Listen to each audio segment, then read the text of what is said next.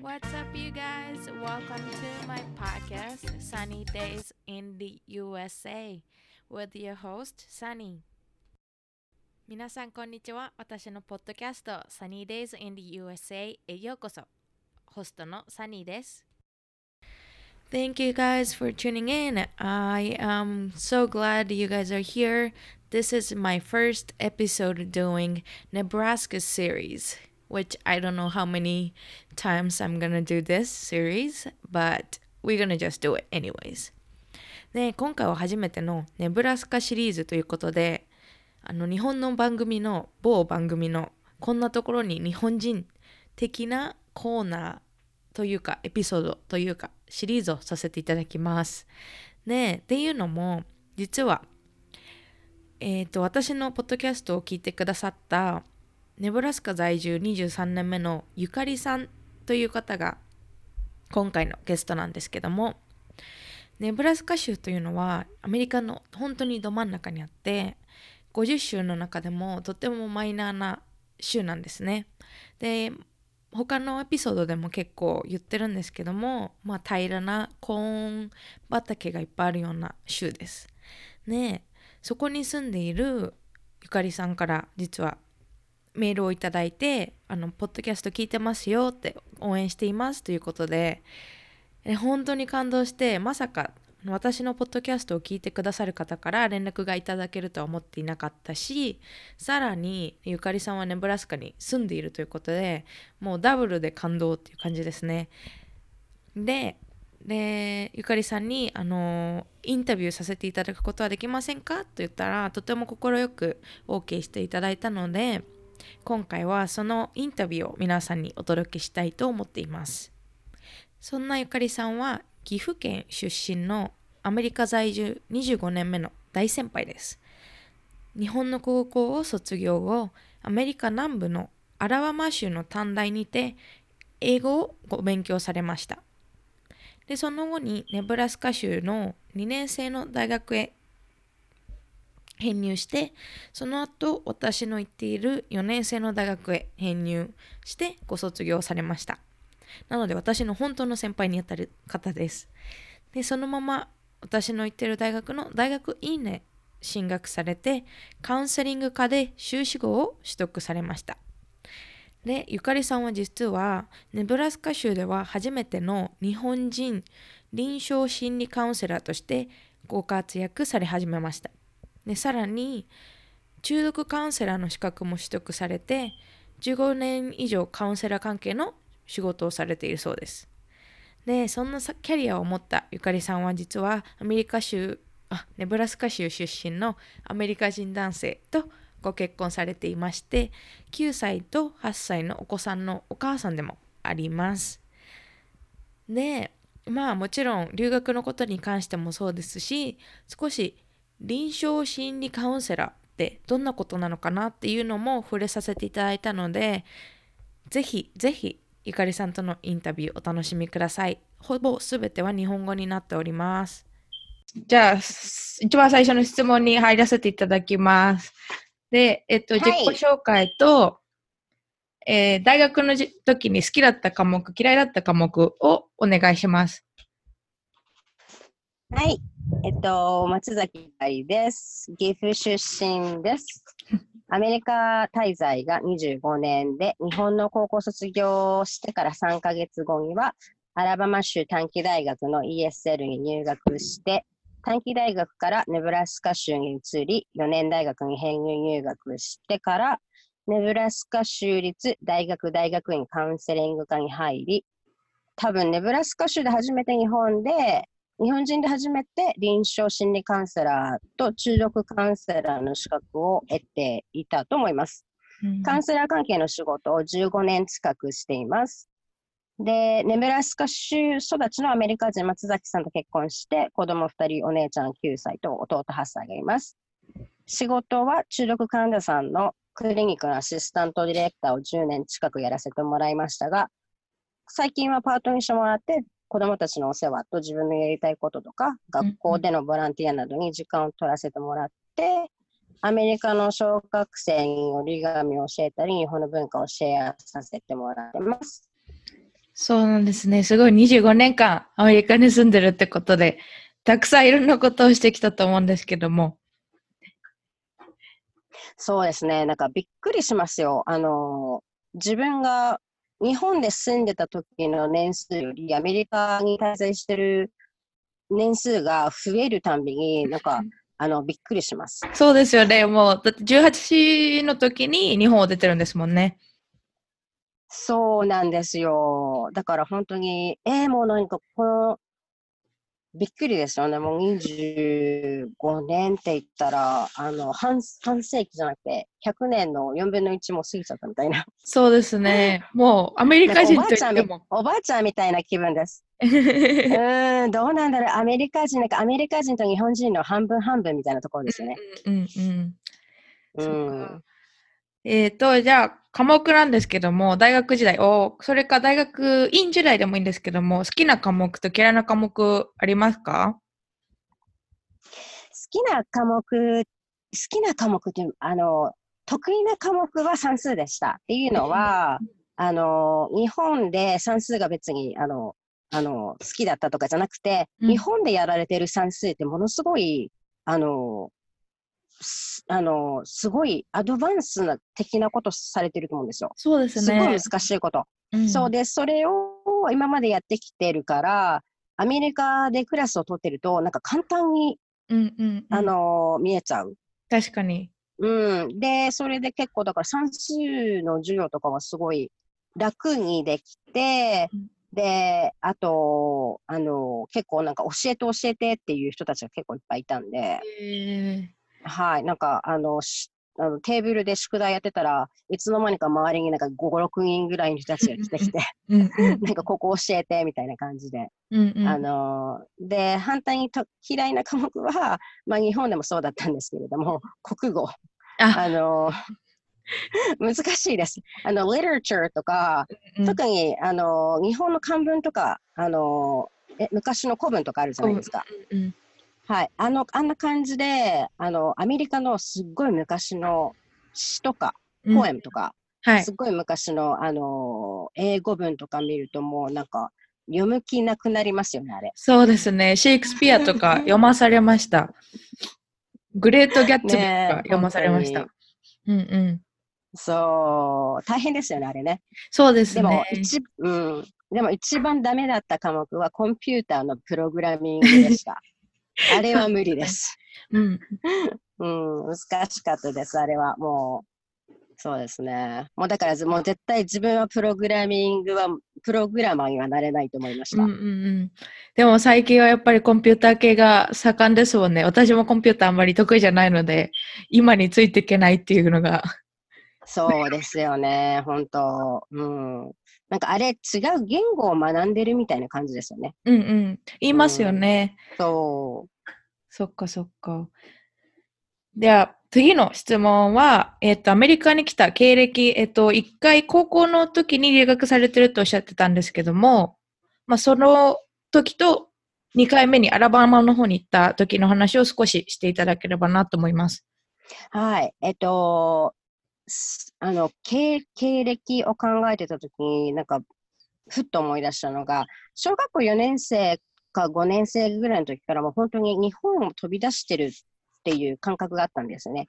すごくなんか、あの、今考えても全然意味がわからないんですけれど、もう小学校4年生だから9歳の時ぐらいから、あの、自分はもう日本に、を、日本を飛び出してるなみたいな。うんうん、どこかで、アドベンチャーしてるなみたいな感じの感覚があって、で、それで高校生の時に留学、短期留学の本を何かを見つけて、それで高校1年生と高校2年生の時の夏休みを使って1ヶ月ごと留学させてもらって、で、それで、あの、自分の母親と父親に高校をアメリカで行かせてくださいって、あの、お願いしたんですけれど、両親からそれはやめてくれって言われて、とりあえず日本であの高校卒業してから行ってくださいって言われたので、卒業をしてから3ヶ月後に自分であの全部手配して、自分でスーツケース持って一人で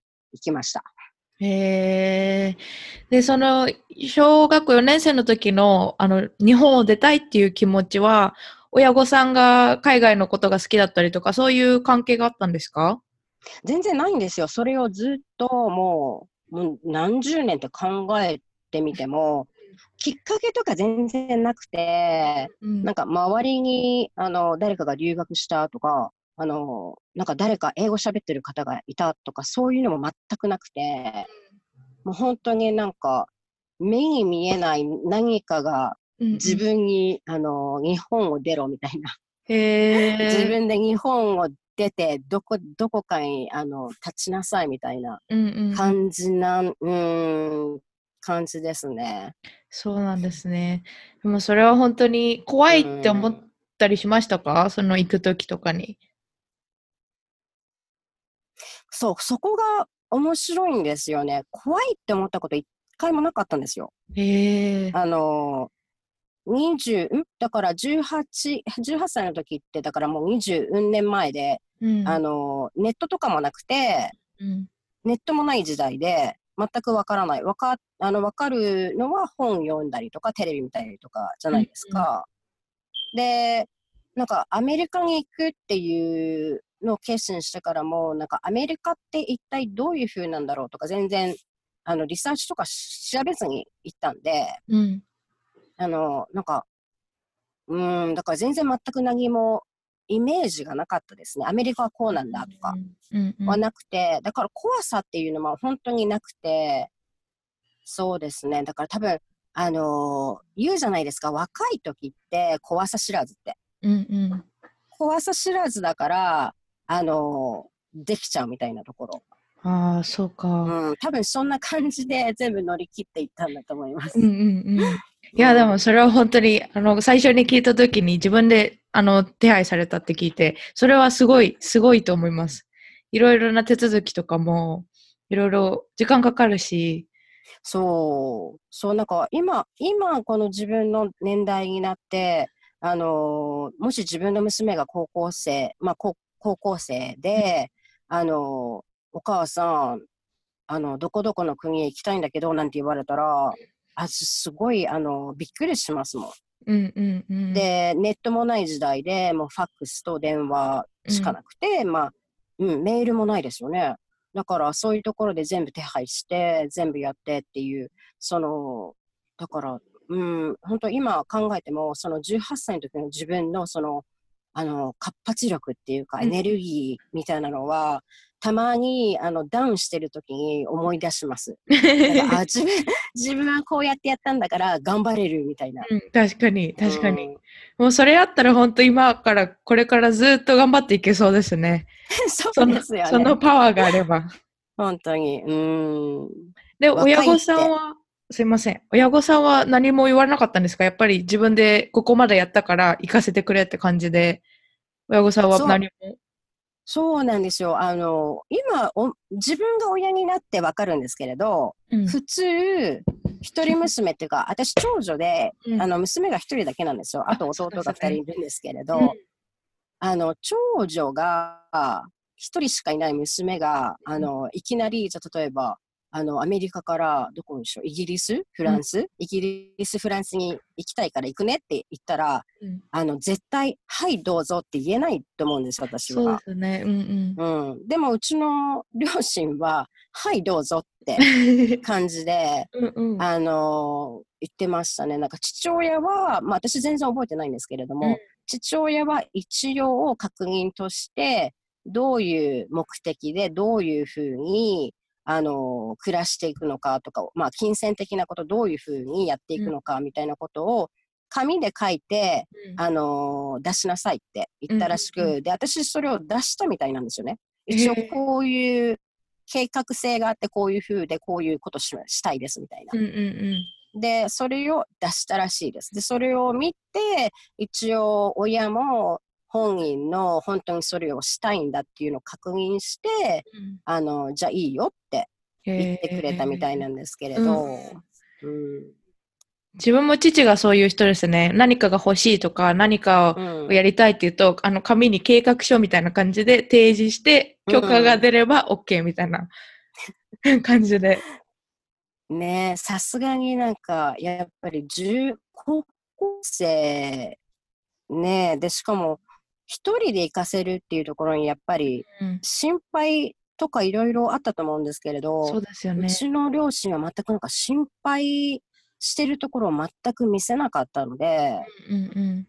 なんか反対に言ったら、あの、私を完璧に信用してたのかなみたいな。うん、確かに。うん。でも、それは、は親になってわかるんですけれど、私は全然わからなかったんで、親になるまで。うんうん。親になるまでわからなかったことで、それってすごい、すごいことなんです。私は絶対できないんで。うんうんうん。なんか、私が心配になっちゃって、なんかいろいろ手を出しちゃうと思うんですよ。うんうん、私の両親みたいに、あの、じゃあこれあなたがやりたいことなんだから、じゃあどうぞって完璧100%、うん、はい、どうぞやりなさいって言えないと思うんですよね。うんうんそうん。確かに。それはやっぱりお母さんになってわかることって感じですか？そうですね。すごいやっぱり心配するじゃないですか。うんうん。なんか、こう、こうなっちゃったらどうするんだろうとか、うんあの、事故があったらどうするんだろうとか。うん。うん。うん、でもやっぱり、思えばやっぱり親も情報が全くない状態だ、時期だから、あの、わからなかったと思うんですよ。うん、確かに。うん。でだからもう、しょうがなく、まあ、娘も行きたいって言ってるから、まあ、しょうがないから行かせてみようみたいな感じで、うー。うんん、だったと思いますね。それで行ってからの連絡手段とかは、あの、毎日メールをしなさいとか、毎月手紙を書きなさいとか、そういうのはあったんですか？なかったです。あのー ものすごい悪いことしたんですけれども、多分3ヶ月に1回電話したかしないかぐらいでした。え、そうなんですか？本当に、はい。で、今本当に母親になってものすごい悪いことをしたなと思います。それは。あのーなんて言うんだろう。留学始めてから、アメリカに住み始めてから、すべてが新しいことで、すべてが楽しいじゃないですか。うんうんでももちろん苦しいこととかもあるんですけれども、なんか苦しいんだけれど、すべてが楽しいうん。うん。から、あまりにも、あの、自分のやってることに集中しちゃって、全く連絡しずに、一回、あの、アラバマ州からそのネブラスカ州に引っ越しした時があるんですよね。うんうん。あの、引っ越しをした時って、自分のものを車1台の中に全て詰め込んで、で、確か3日間ぐらいかかって、アラバマ州からネブラスカ州の方に、あの、上がってきたんですよ。うんうん。で、その3日間で、そこからまた忙しくなるじゃないですか、新しい州ですねで、うんそうで、それで、あの、連絡を怠ってたら、多分3ヶ月以上かかってて、で、親も連絡できない状態で、で、ちょっと焦ってたみたいです。うん。製造確認ができない。そうで、それで友達から連絡があって、なんかご両親が心配してるから、あの、早く連絡してくださいみたいなこと言われて、でその時はやっぱり、あの、うん、悪いことしたなって思いました。そうですね。気が気じゃないですよね、はい親からしたら。気が気、本当ですよね。なんか、そう、そう思うと本当に悪い、悪いことしたなって思いました。うんうんうん確かに。で、そのアラバマ州に住んでたってことなんですけども、えっ、と、南部のアラバマ州なんですけど、どんな印象をお持ちでしたか？そう、だから行った時は、あの、本当にだからアメリカっていうところも、アラバマ州っていうところも全然あの知らなくて、知ってたのは、まずお安い州。うんうん。あの、金額的に、あの、滞在費とか、えっと、学校費とかもすごく安くて、それで、まあ、アラバマ州の中でもすごい一番安いところだったので、もうだから本当に安いだけっていうような、あの、印象だけで全く他の印象はなかったんですけれども、うん。アラバマ州に2年間半行って、そこですごく学んだのが人種差別でしたね。うん。あのアメリカに行って、初めて見た光景が白人の方と白人じゃない方、だから白人の方と黒人の方っていうのが、うんもう本当に離れてるんですよ。うんうんあのー、全く一緒に喋ってもいないし、一緒の場所にもいないし、うん一緒にコーヒーとかしてるところも見たこともないし、全く、あの、か一緒に会話してたりとかするのを一回も見たことありません。うん。で、それはもちろん二十何年前なので、今変わってるのかもしれないんですけれども、あの多分、そんなに変わってないと思います。多う分まだ、あの白人と白人以外の人種は交わってない、あの、うん。環境だと思いますね。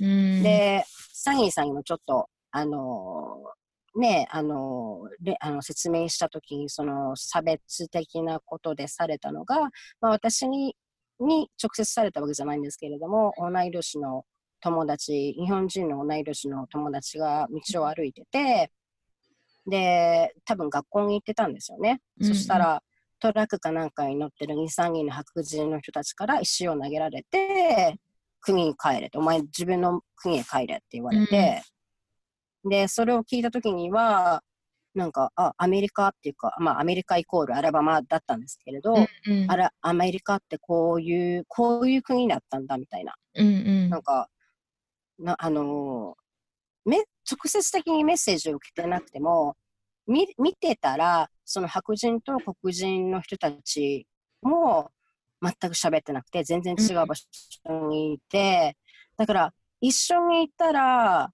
あの自分が痛めつけられるみたいな、なんか、圧迫感とか、なんかそういうメッセージが結構、あの感じられるんですよ。うんで、それで、あの、アラバマからネブラスカ州に来て、そこですごいカルチャーショック受けました。うんあの、普通に見てたら白人の人と白人以外の人種の人が一緒に歩いてる？うんうんで、アラバマの中でそれが起こったら絶対に誰かが傷つけられるんですよ。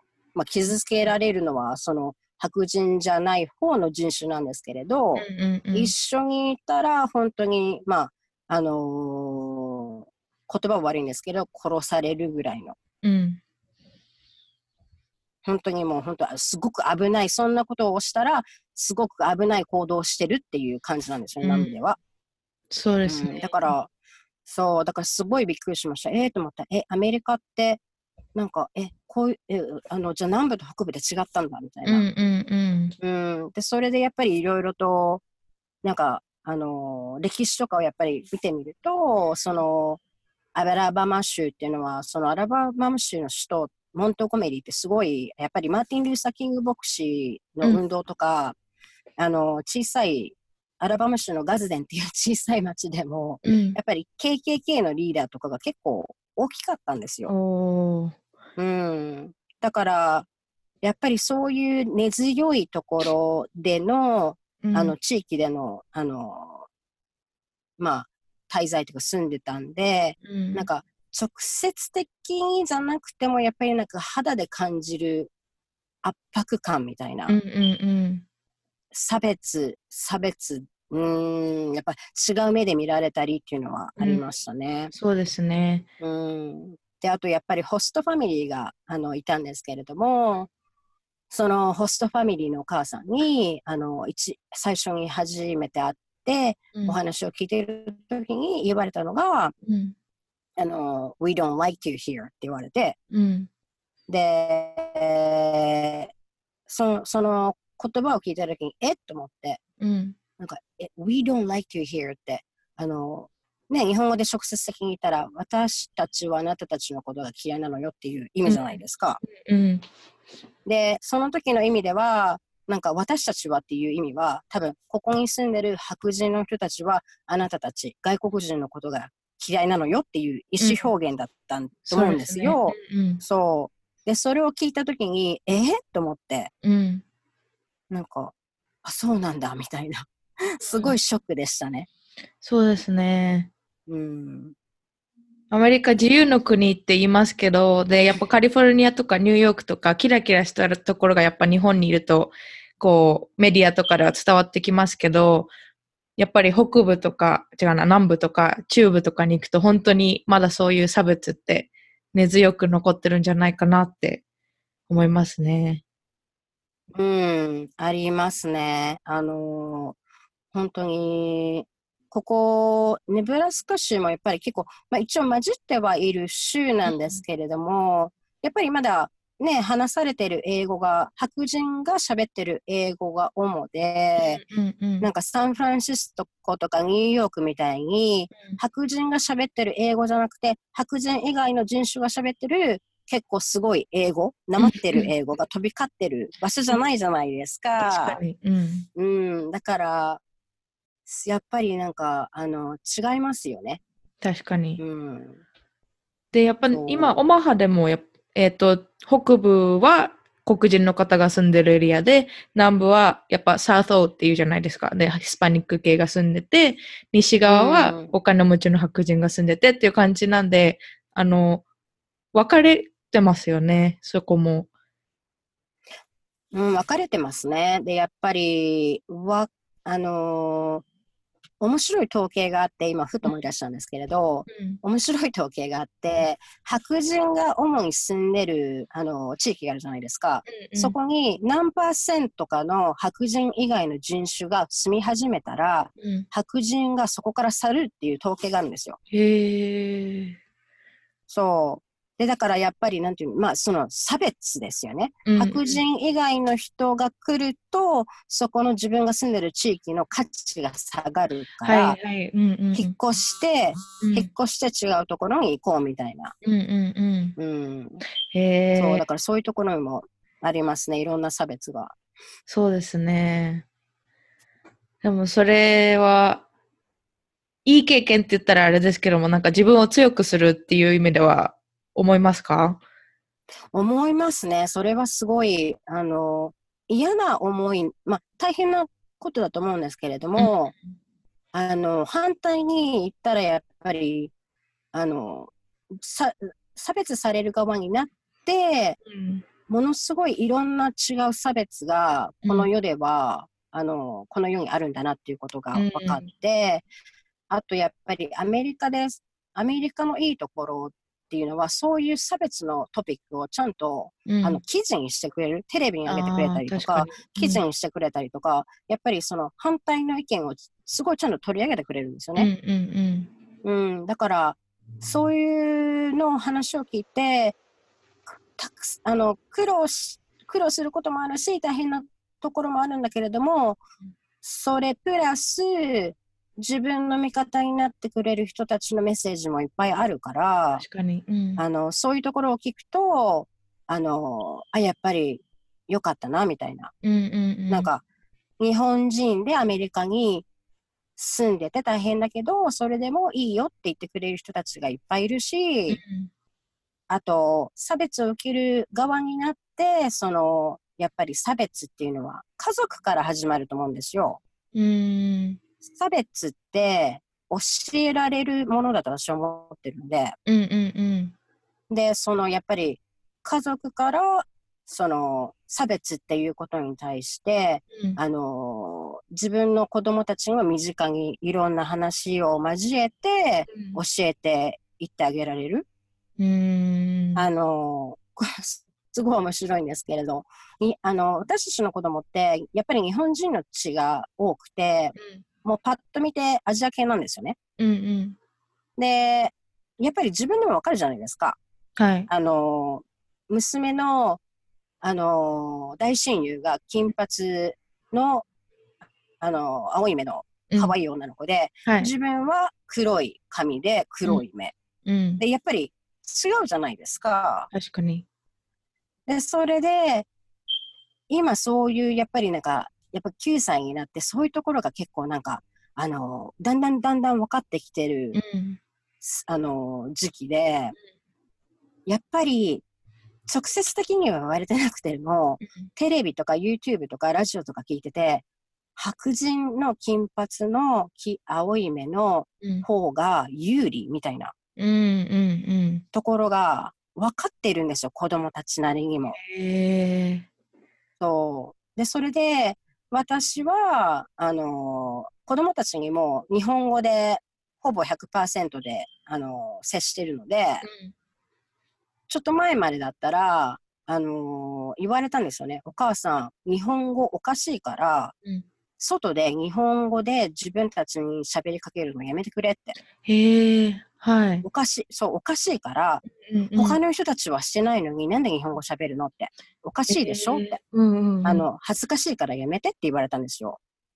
あ、そうなんですね。そう。で、そこで私は、あ、これもいい機会だなと思ったんで、うんあの、差別とかじゃないんですけれど、あの、いや、待ってって思って。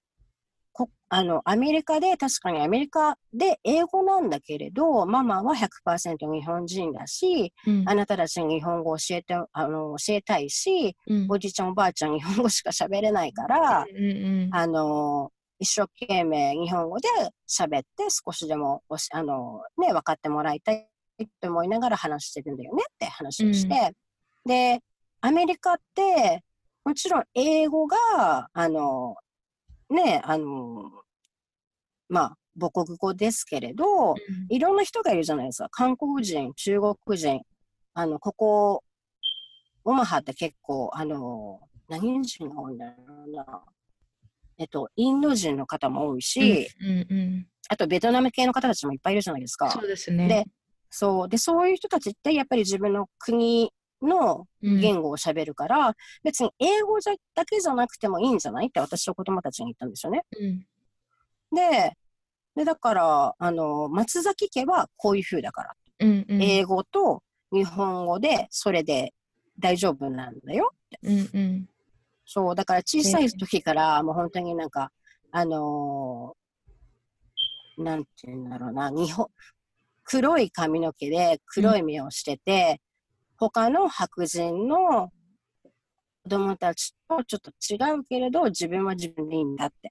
うんうん英語だけじゃなくて、英語と日本語喋ってる家族でいいんだよ、みたいな。うんうんうんそういうメッセージは、うんなんか小さい頃から、あのえーインプリントしますね。そうですね。でもそれってすごい大事ですよね。小さい頃からそういうのをやるって。で、ゆかりさんもあると思うんですけど、25年間アメリカに住んでて、18年間日本にいたってことで、自分のアイデンティティが日本人なのか、アメリカ人なのか、みたいな。アメリカ人じゃないけど、でも日本に帰ったら、ちょっと日本人のみんなとは違うみたいな時ってありませんか？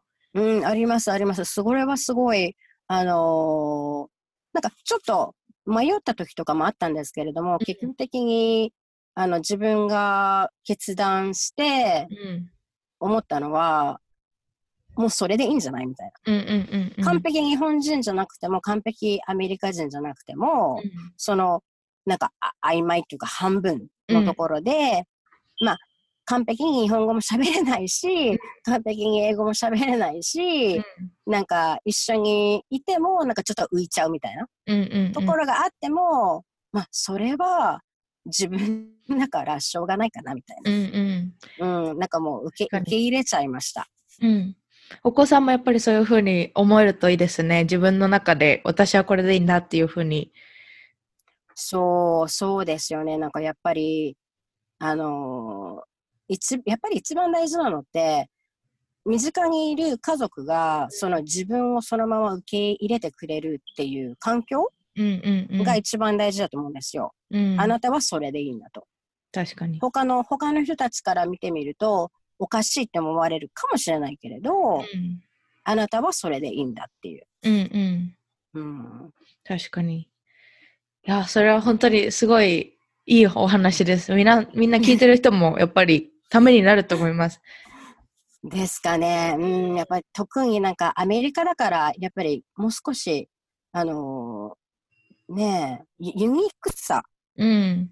ユニークさを受け入もっといあの受け入れてくれる国じゃないですか。うんうん、確かに。日本と比べると。やっぱり日本ってグループ感覚であるから、うん、確かに。グループの中で、あの、足並み揃えて、あんまり、あの、頭をね、あの、上げないように、うん、みんなで揃って、みんなと一緒のことをした方が、あの、平和を保てるみたいな感じ。うんうん、でもアメリカではどっちかというと個人主義だから、もう自分はこうできます。自分はこれができますって、なんか出社、あの、もっとなんか手を挙げて、うん。あのーなんか自分を他の人たちからあのーなんていうのかな、ちょっと違う風に見せる方がいいっていうのが文化だ、文化だから、うん、まあだから、まあちょこっと、ちょこっと違ってもいいんじゃないのかな、みたいな。うんうんうんうん。うん、そうですね。そうだと思います。いや、それはでも本当にエンパワーメントっていう感じで、あの、お子さんに対してもそうだし、他の日本人の方で、日本でやっぱりそういうのって苦労されてる方いると思うんですよね。自分はみんなとちょっと違うみたいな感じで。もうそういう人にも力になると思います。ねえ、本当に、だから、日本でおかおかしいこと言ってるのかなとか、他の人たちと一緒のことをししなきゃいけないのかなって思ってる方がいたら、本当になんか、あの、言いたいですよね。あの、日本、日本だけが世界じゃないから、みたいな。確かに。あの、日本出たら、もうすごい、もういろんなこと考えてる人種の人たちがものすごい数でいるんで、確かに。大丈夫って。ううんん。こんな感じでゆかりさんとのインタビュー前半はここまでです。どうだったでしょうか ?18 歳の時に一人で手続きをして親御さんとの連絡もほぼ取らずにアメリカのアラバマ州で生活されていたゆかりさん。南部での人種差別についてシェアしていただきました。人種が多様な大きな都市での留学とは違った留学の体験談ですね。日本での人とは違うというコンセプトについてもお話ししていただきました。ゆかりさんがおっしゃる通り、日本だけじゃ、日本だけが世界じゃないので、もし日本で苦しい思いをされている方がいれば、ぜひ広い世界に目を向けてほしいと思います。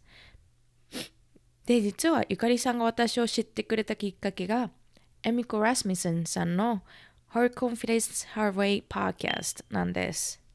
エミコさんいつもいろいろな出会いを助けてくれてありがとうございます。では後半のエピソードは来週までお待ちください。As always, please remember to smile, love, and respect others. Thank you for tuning in. I love you. Bye.